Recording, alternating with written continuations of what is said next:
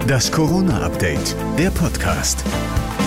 Hallo zusammen, heute ist Mittwoch, der 16. Juni und hier kommt für euch eine neue Folge des Corona-Updates, der Podcast mit dem Nachrichtenstand von 14 Uhr. Ich bin Thorsten Ortmann. Hallo. NRW-Ministerpräsident Laschet hat heute im Landtag weitere Lockerungen in Aussicht gestellt. Die Maskenpflicht hält Laschet angesichts der weiter sinkenden Infektionszahlen für überflüssig, aber nicht überall. Wir wollen kein Risiko eingehen und wo es nötig ist, in Innenräumen weiter auf Masken setzen.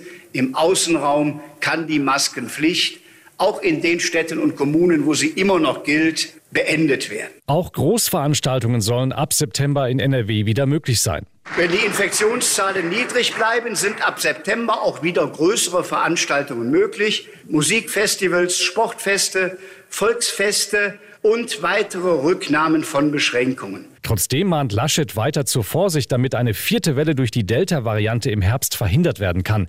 SPD-Gesundheitsexperte Lauterbach rechnet nämlich damit, dass die indische Variante auch bei uns dann Probleme bereiten könnte.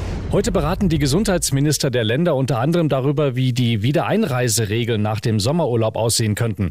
Laut einer Beschlussvorlage könnte es bei der Testpflicht vor der Rückreise bleiben. Zudem wird auch eine zweite negative Testung nach fünf bis sieben Tagen diskutiert. Im Straßenverkehr und bei Bahnverbindungen aus ausländischen ausländischen Risikogebieten soll es im Sommer im grenznahen Bereich verstärkt stichprobenhafte Kontrollen geben. Damit soll verhindert werden, dass Virusmutationen eingeschleppt werden.